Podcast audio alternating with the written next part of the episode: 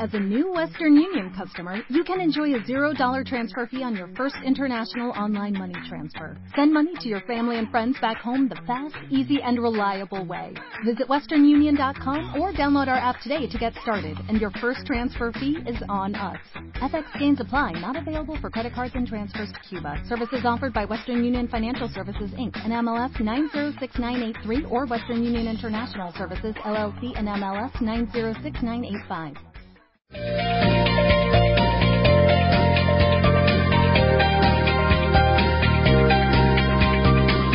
Damos la bienvenida en la sintonía de TI de Radio Moisés Grillo a Paola González Acosta, es abogada del despacho de Melian Abogados y como siempre viene a dar respuesta a un montón de dudas. A dar respuestas interesantes con respecto a las dudas que puedan tener nuestros oyentes y también quienes les hablamos. Por ejemplo, con respecto a los accidentes de trabajo in itinere, es decir, mientras vamos o volvemos de nuestro puesto de trabajo que quizá puedan contemplarse o no como accidente y que en ese caso la empresa se haga responsable, entre comillas, digo, de velar por nuestra, por nuestra seguridad. Muy bien estudiado, Moisés. Buenos días. Buenos días, Paula. ¿Qué tal? Vamos a ver, el concepto de accidente en itinere, eh, como bien dice, es aquel que se produce eh, cuando vas o regresas al trabajo, para explicarlo de una manera coloquial.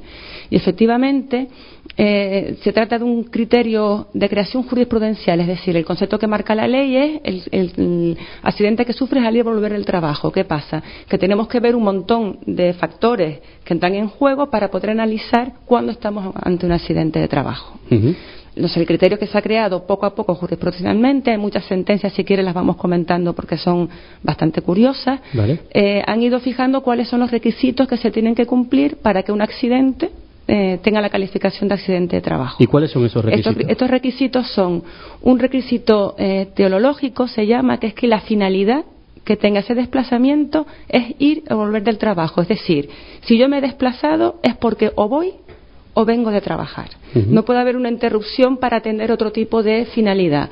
Por ejemplo, tú imagínate que estás aquí en la radio, en, dentro de tu jornada de trabajo, y necesitas salir porque mm, tienes que ir a hacer una gestión en Hacienda, porque tienes que ir al banco. O un caso muy curioso que he leído estos días de un chico que se le escapó uno de los mm, alambres del, de, los brackets, y entonces tuvo que pedir permiso para salir y ir al, al dentista, al ortodoncista. Cuando tú haces este desplazamiento, interrumpes ya el nexo causal entre eh, el, accidente y el, y el desplazamiento y en ese caso ya no sería accidente de trabajo. La finalidad siempre tiene que ser ir o volver de trabajo sin esa interrupción. Aunque esté dentro de tu jornada laboral. Aunque esté dentro de tu jornada de trabajo, incluso aunque tengas autorización del empresario para desplazarte. La finalidad ya no está relacionada con el trabajo, sino que va a cumplir otra finalidad completamente distinta. ¿Y hay un periodo de tiempo para contemplar dentro de la sentencia? Sí, es el siguiente factor que te iba a comentar, que es el factor cronológico. Está el teológico, que ya lo comentamos, y el cronológico. El cronológico lo que establece es que ese desplazamiento en ir y volver al trabajo sea en el tiempo que habitualmente utilizamos para desplazarnos. ¿Ok? Es decir, si yo tardo, por ejemplo, en ir de aquí al sur una hora para ir a mi, a mi puesto de trabajo y otra hora para volver, Dentro de ese margen de tiempo se presume que ocurre el accidente de trabajo. Fuera de ese margen, por ejemplo, porque ha habido una interrupción significativa, ya rompes otra vez ese nexo es decir, causal que si hemos parado en la autopista para tomar un cortado y tardamos media hora y ya estamos fuera de tiempo. posibilidades de reclamación. Bueno, ahí la jurisprudencia varía continuamente. Son criterios jurisprudenciales y cada uno de los jueces no analiza. Por ejemplo, se ha dicho, yo me paro media hora a tomarme la copichuela que me tomo los viernes con los compañeros después de trabajar una jurisprudencia mayoritaria entiende que sí hay. Porque es un hábito. Porque es una costumbre. Es decir, una de las cosas que tenemos que ver siempre cuando interpretamos las normas es que tenemos que adaptarnos a los usos en las realidades sociales. ¿Vale? Es decir, que si lo habitual es que yo me pare mm, después de, de, salir a trabajar, me pare en la autopista y me tomo un cafecito durante media hora, entienden que no hay interrupción del nexo causal. Ahora, si yo me he ido a comer con mis amigos y a las cinco horas de vuelta a casa o las tres horas o las cuatro. Te digo que son criterios que van analizando cada juez. Ha habido un accidente, se entiende que el nexo causal ya se ha roto.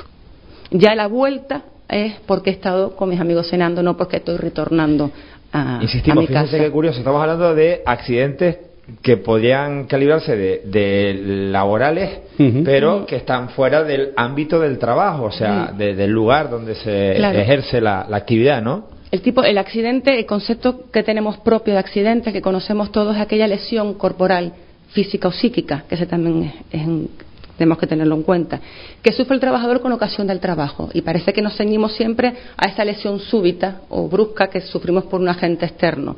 me amputan una pierna, me caigo de un andamio, pero después hay muchos otros tipos de, situaciones que sí entran, entran dentro del concepto de accidente de trabajo. Y específicamente la Ley General de la Seguridad Social establece este de el que sufre el trabajador al ir o volver del trabajo. Si quieres te comento el tercero. Más requisitos. Sí, otro de los requisitos que se analiza por los tribunales, que es el, el criterio topográfico, que es decir, el trayecto. Tenemos que tener en cuenta que hay tres elementos que juegan en el accidente de trabajo. El domicilio, de donde salgo, el lugar de trabajo, que no es el centro de trabajo, el lugar de trabajo y en medio tenemos el trayecto. Es decir, el camino habitual que recorremos y normal para eh, ir y volver del trabajo desde mi domicilio hasta el lugar de trabajo. Si yo me desvío por el camino, ya rompemos ese nexo causal y podemos entender que no, o los tribunales entienden que no hay, mm, estamos ante un accidente de trabajo. Te pongo un ejemplo que creo que se, mm, se ve mejor. Sí. Yo salgo de aquí de mi trabajo y voy en dirección a mi casa. Me desvío un momento porque voy a recoger el coche al garaje, al perdón, al taller que lo tengo mecánico, al mecánico. En ese caso, la mayoría de la doctrina entiende que se rompe el nexo causal porque no es el trayecto habitual que sigo para ir eh, de mi domicilio al trabajo y del trabajo al domicilio.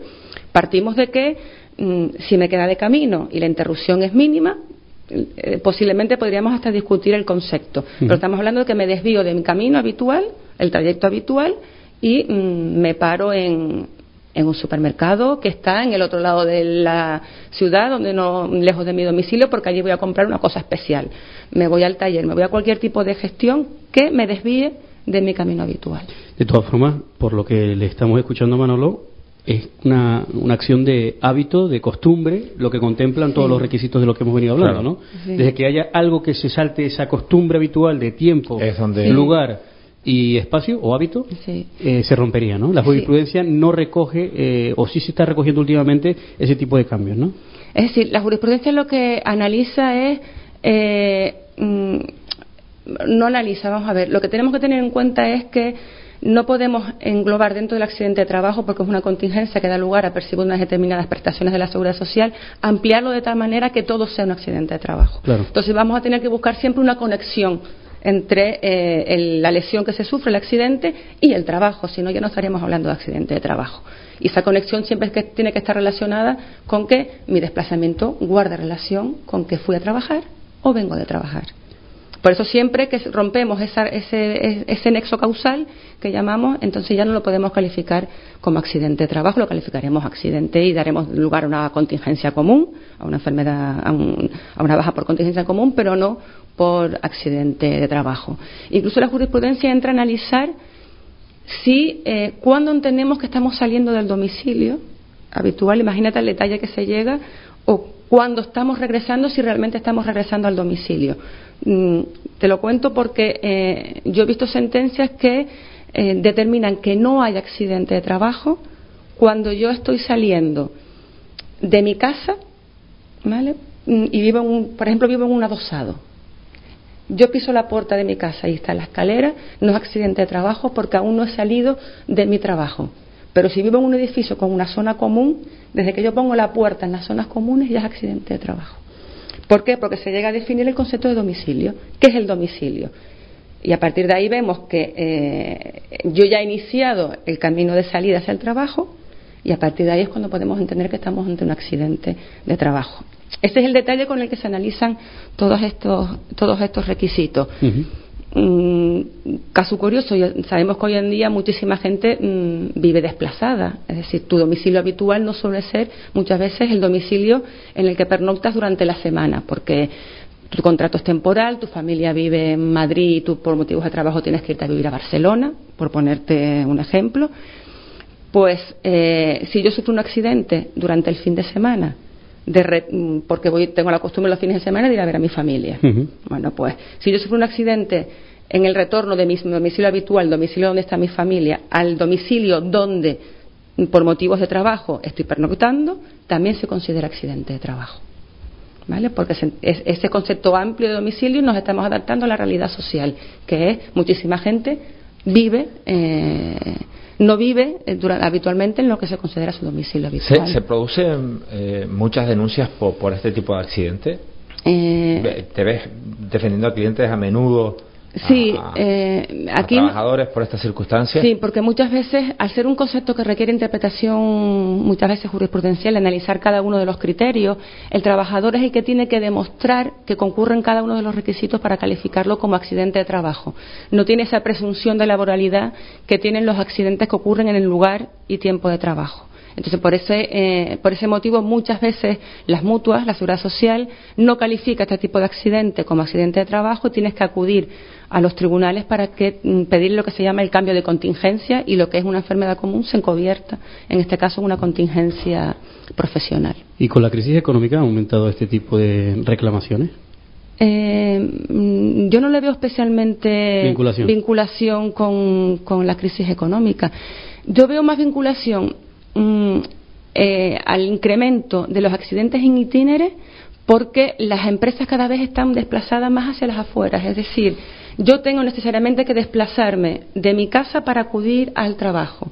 Y mucha gente está trabajando con contratos temporales y, y muchas veces tu, mm, domicilio eh, está en Santa Cruz, pero dentro de tres meses trabajas en Granadilla, mañana vas al norte y trabajas en Buenavista, dentro de tres meses vas a trabajar otra vez al sur. Entonces, si, si aumentan el número de desplazamientos y la mayoría de accidentes que se producen son accidentes de trabajo in itinere, que no es lo mismo que el accidente en misión, que es el accidente que tú sufres durante la prestación del servicio, los desplazamientos que haces por razón del trabajo, que también existen, pero y en cuanto a las em, bonificaciones o a las multas o al hecho de que tenga que coger la baja en el trabajo, mm, ¿cómo están ahora mismo actuando las empresas y si hay muchas reclamaciones con respecto a eso?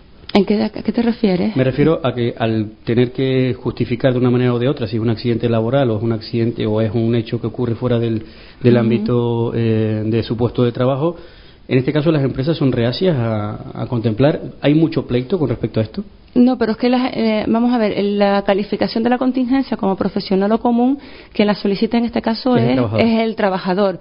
Y la empresa, en muchos de los casos que yo te he comentado, las empresas han tramitado los partes de accidente de trabajo y es la Mutual Lins la que entiende que no concurre. Otras veces es la empresa la que entiende que no te voy a emitir el parte de accidente de trabajo porque no lo considero accidente de trabajo y entonces el trabajador es el que tiene que solicitar ante la Mutual ante el INS que se le reconozca esa contingencia.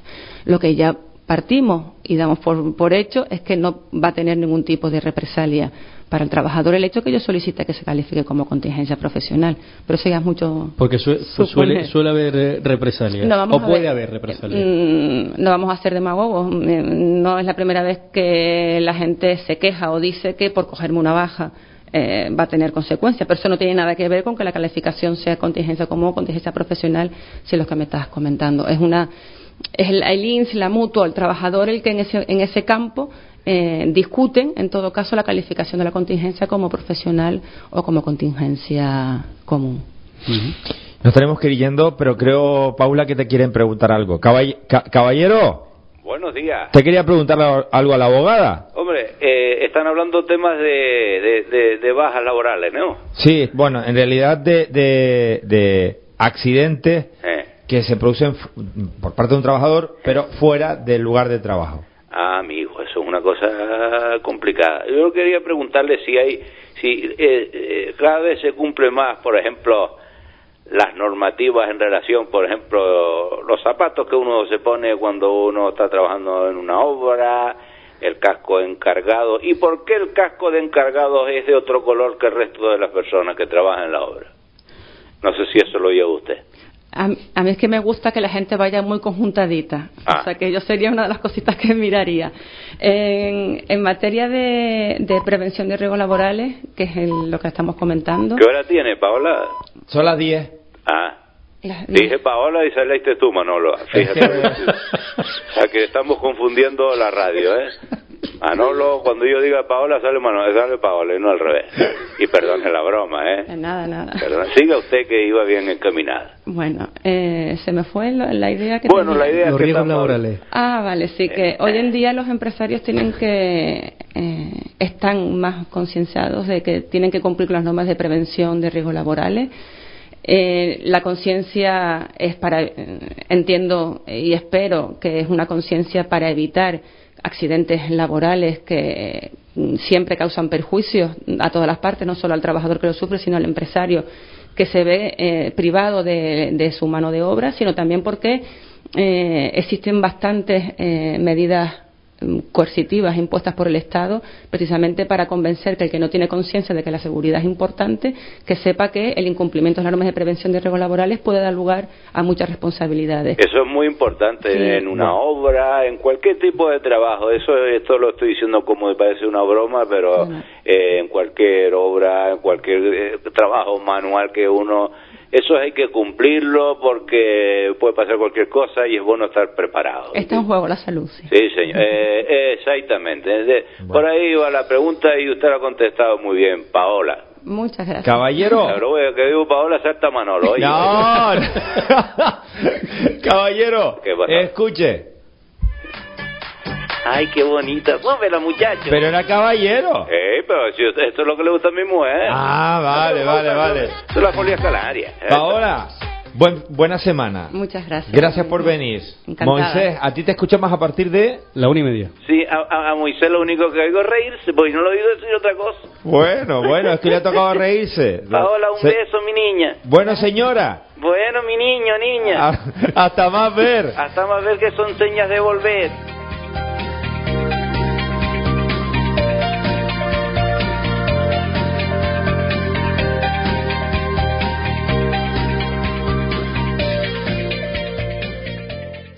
¿No se merece tu familia lo mejor? Entonces, ¿por qué no los mejores huevos? Ahora, Egglands Best están disponibles en deliciosas opciones. Huevos clásicos, de gallina libre de jaula y orgánicos de Egglands, que ofrecen un sabor más delicioso y fresco de granja que le encantará a tu familia. En comparación con los huevos ordinarios, Egglands Best contiene la mejor nutrición como 6 veces más vitamina D, 10 veces más vitamina E y el doble de omega 3 y B12. Solo Egglands Best. Mejor sabor, mejor nutrición, mejores huevos. Visita egglandsbest.com para más información.